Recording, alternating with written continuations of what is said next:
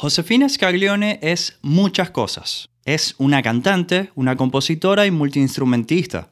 Es la nieta que tomó el legado artístico de dos violinistas, la primera actriz argentina en llegar a una obra de Broadway, y también es una mujer que no teme hacerle frente al abuso callejero.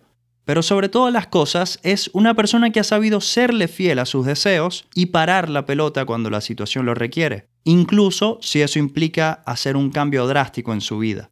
En este episodio tuve la oportunidad de charlar con ella sobre todo lo que le acontece y ahora quiero hacerte parte de esa conversación. Mi nombre es Carlos Javier González. Esto es A quien corresponda y comienza ya.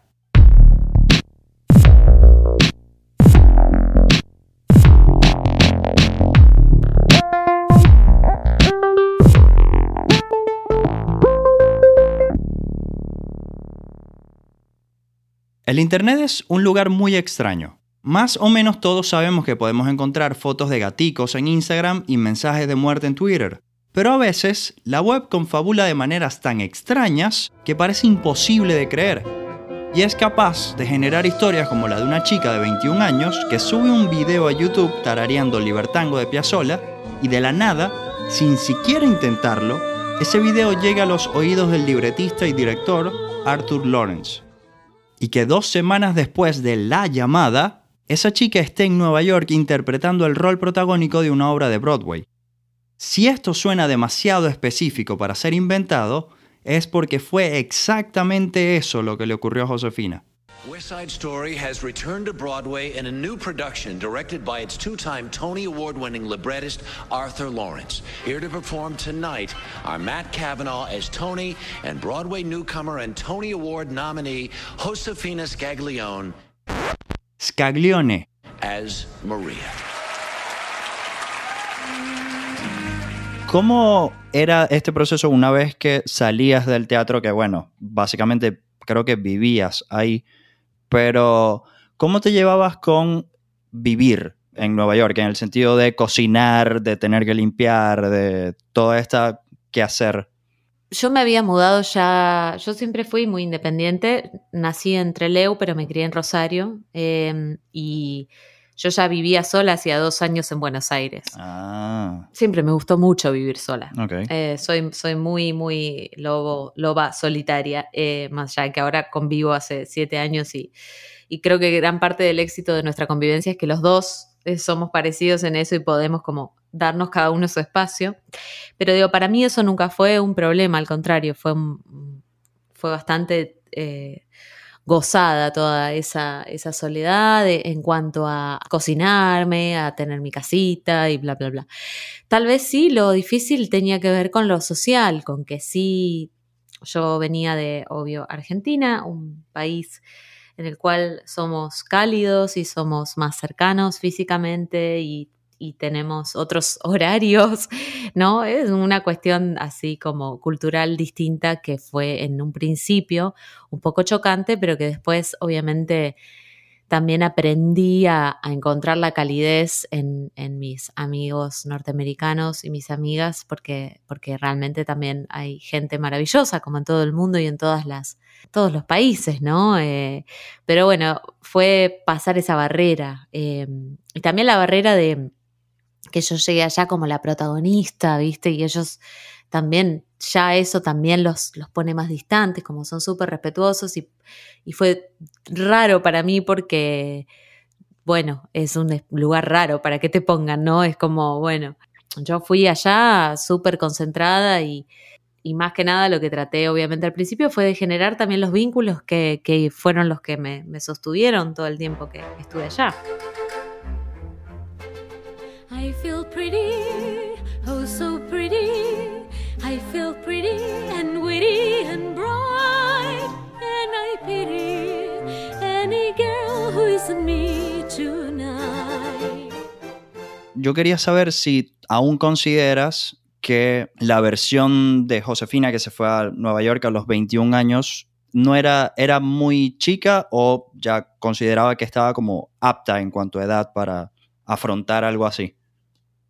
No, no, yo creo que estaba preparada para, para lo que se presentó, por eso pude, eh, por eso lo, lo atravesé con, con éxito, con alegría, con lindos, lindos momentos.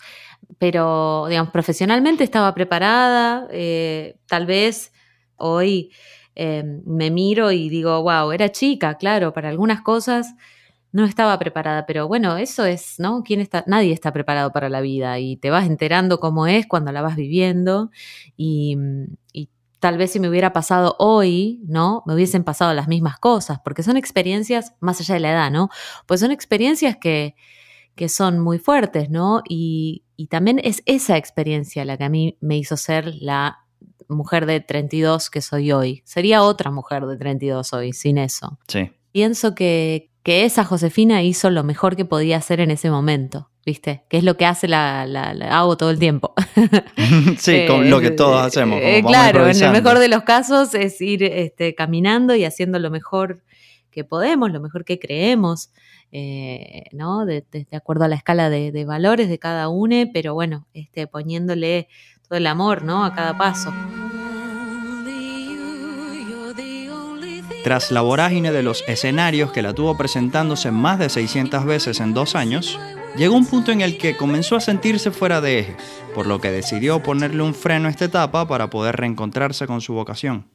Sí, me parece que es, es fundamental aprender a darse el tiempo, ¿no? Eh, aprender a, en realidad, también a- antes que eso, antes que darse el tiempo, a escuchar, ¿no? A escucharnos internamente. Y es, un, y es algo que suena a metafórico, ¿no? Sí. Pero para mí es bastante literal. eh, es bastante literal. Tiene que ver con estar muy atento a, a lo que estamos pensando, a lo que estamos deseando, ¿no? A dónde estamos poniendo la energía y si eso nos está dando eh, regocijo o si eso nos está, no nos está dando regocijo, ¿no? Entonces, me parece que se trata de eso, de estar conectados con eso y de, y de, y de, y de la búsqueda de, de- de- de, bueno, de esa honestidad, ¿no? Con uno mismo. Claro, porque sobre todo se dice mucho de esta frase súper, súper cliché que es como que haz lo que te gusta y nunca vas a tener que trabajar, pero no es, o sea, claro que no es cierto, incluso en el trabajo que más te guste del mundo en algún momento te va a dar pesadez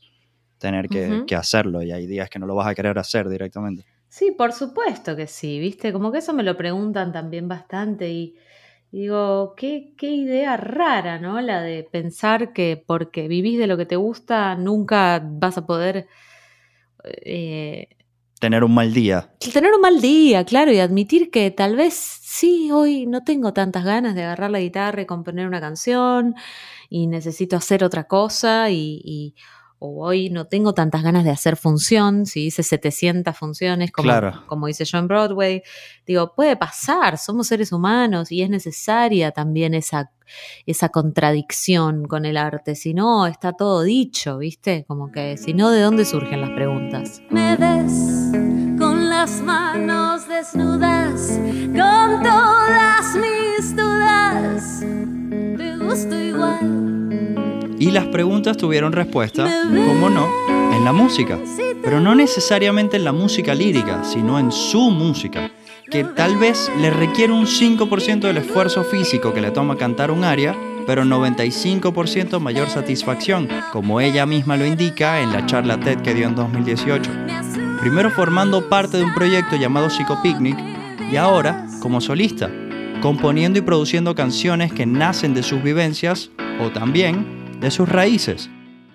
Tú tienes una cosa muy marcada y creo que lo podríamos ver con lo que venimos hablando hasta ahora, que es el arraigo, al punto de que tienes una canción hecha solamente con lunfardo. Sí, sí, sí, totalmente. Eh, con lunfardo y algunas palabras que no, ¿viste? Como que después me fui dando cuenta que hay palabras que no necesariamente son del lunfardo, pero sí, la canción se llama Lengua, le puse, Ah, y es... no, en realidad se llamaba lunfardo en algún momento, pero me, me pareció como, justamente como hay algunas Que cosas no eran no necesariamente, necesariamente sí. pertenecen al lunfardo, claro, pero sí pertenecen a la lengua argentina, sí pertenecen a nuestros modismos, a nuestras formas de hablar. Eh, históricamente, ¿no? Hay palabras que hay generaciones que no conocen, como por ejemplo marchanta. Eh, Esa no la conocía. Pero bueno, pero bueno, no importa, digamos. Quita mateñando tango samba bancar Catrasca, colifa, cuarteto. Gaucha da guarango, bolo, chamame, chamigo, chango. Guaso, guri, humita. En una de mis visitas a Tecnópolis hace años, eh, eh, eh, había, yo creo que era la semana del, la- no me acuerdo, algo, algo referido a la literatura y no me puedo acordar qué evento era exactamente, pero repartían unos panfletitos con muchas palabras en, eh, de la lengua argentina eh, y de los modismos argentinos. Y me sentí tan atraída a ese librito que agarré y, y las usé así este, indiscriminadamente a las palabras salteadas, ¿no? La realidad es que yo eso lo compuse más como un juego, casi te diría, rítmico, un juego rítmico con, y, y melódico, ¿no? Con, con estas palabras. Y de repente lo curioso es que mm, cuando lo escuchas, eh, o al menos a mí me pasa, como que de repente tiene algún sentido. Sentido, ¿viste? sí, sí, sí. Es muy total, gracioso eso, sí. pero no fue para nada eh, eh, adrede, digamos, algo que sucedió así. Entonces fue muy placentero descubrirlo a eso. Pipí cucú, manteca al techo, vaca atada, bicho julepe, bicho julepe, marchan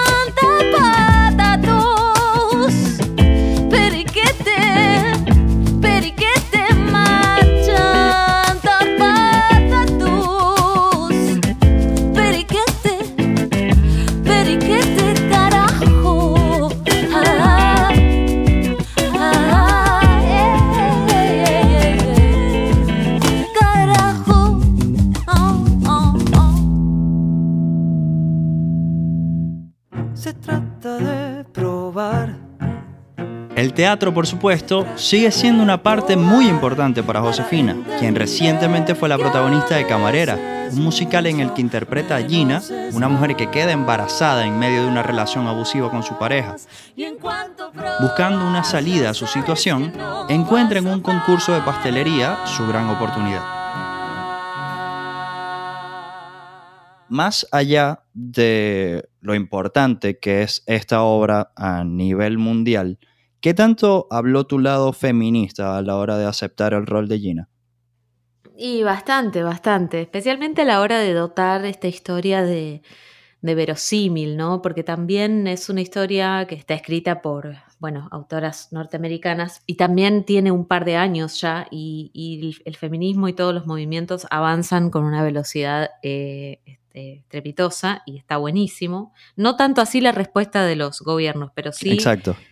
Pero sí el reclamo de derechos y la concientización al respecto. Eh, entonces, una de las cosas fue como también, viste, traer a este personaje para acá, traerlo a las problemáticas más cercanas a las nuestras. Si bien es una problemática mundial, ¿no? El maltrato y la violencia de género, tratar de hacer eh, que esa historia fuera nuestra y de, y de acercarla a, a- a nuestra idiosincrasia. Sí, ¿no? que se Eso sintiera fue un poquito porque- más personal. Claro, porque realmente me parece importante eh, comunicar eso y, contar esas historias, pero, pero sin el sin ser panfletarios, ¿no? Sino tratando de realmente ir más a, a lo profundo y a lo sensible, ¿no? Que solamente la cáscara de eso. No sé si me explico. A veces los productos, los productos que vienen del exterior, como los, como suele pasar con los musicales, eh, nada, son, son temáticas que están abordadas, creo que a veces sin la profundidad que, que merecen. merece, claro. Entonces, tratar de, de- de- de, bueno, estar atenta a eso nada más, ¿viste? Como, bueno, a ver qué, qué es lo que estamos diciendo, cómo lo estamos diciendo. ¿Con tu música te pasa que agarras estos temas, como no se podría ser el feminismo, y los llevas a las letras? ¿Te ha pasado?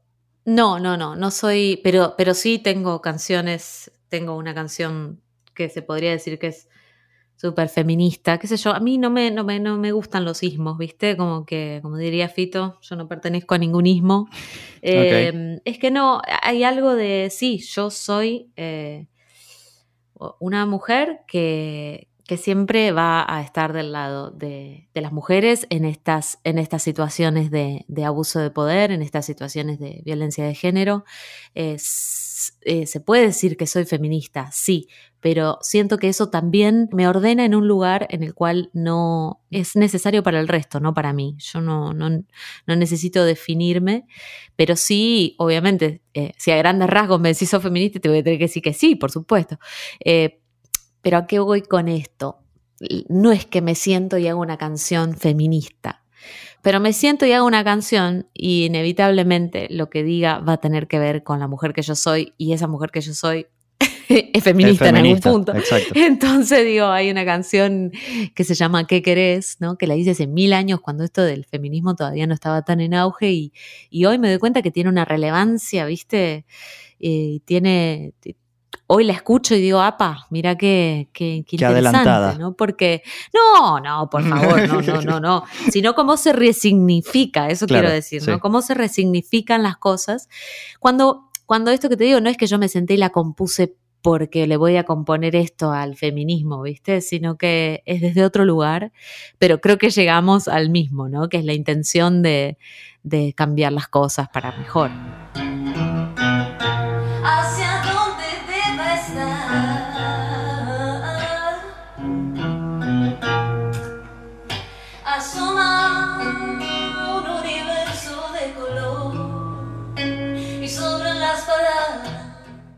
Después de todo este tiempo y de toda, todo el estrés que manejaste a lo largo de tu carrera, ¿sientes que finalmente encontraste tu voz? Sí, sí, siento que siempre estuve muy cerca de mi voz, ¿no? Cuando hablamos de mi voz, cuando hablo de mi voz, me refiero a, a- a la expresión literal de eso y a la expresión metafórica también, ¿no? Entonces, literalmente, la búsqueda de mi voz nunca cesa, o sea, nunca termina y, y- sí, por supuesto, eh, eh, estoy mucho más eh, afilada hoy con mi voz, ¿no? Que hace 10 años, mucho más en dominio del instrumento, mucho más este, desarrollada.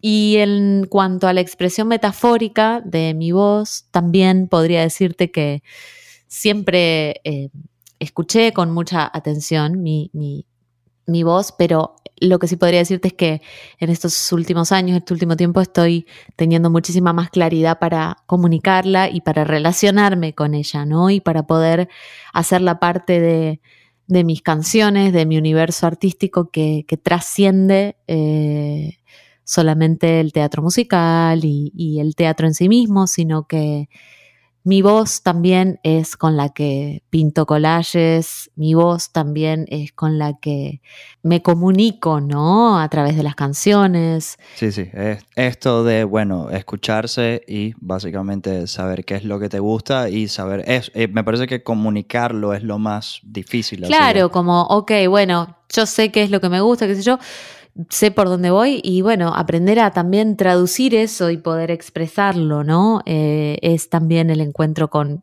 mi voz, ¿no? Entre comillas, así como hago con los dedos, pero no me ves. Claro, sí, sí, tranqui, pero lo entendí, con la voz lo entendí. Bien, bien. Josefina Scaglione es una persona interesada en crear sin tomar en cuenta las expectativas ajenas y es por eso que hoy, ante las puertas de un nuevo proyecto, su mayor interés es jugar. Jugar como lo hizo aquella niña que a los nueve años pisaba un escenario por primera vez, con la libertad de encarar algo que te apasiona y sobre todo te hace feliz. Esto es A quien corresponda, un podcast de Carlos Javier González. La grabación y producción de este episodio estuvo a cargo de quien les habla, Carlos González, mientras que la edición fue realizada por Juan Pablo Videgain en Videlandia Bacanal. Para conocer más sobre este proyecto puedes seguirlo en Instagram como arroba corresponda podcast o caja-vier. Gracias por formar parte, nos escuchamos muy pronto.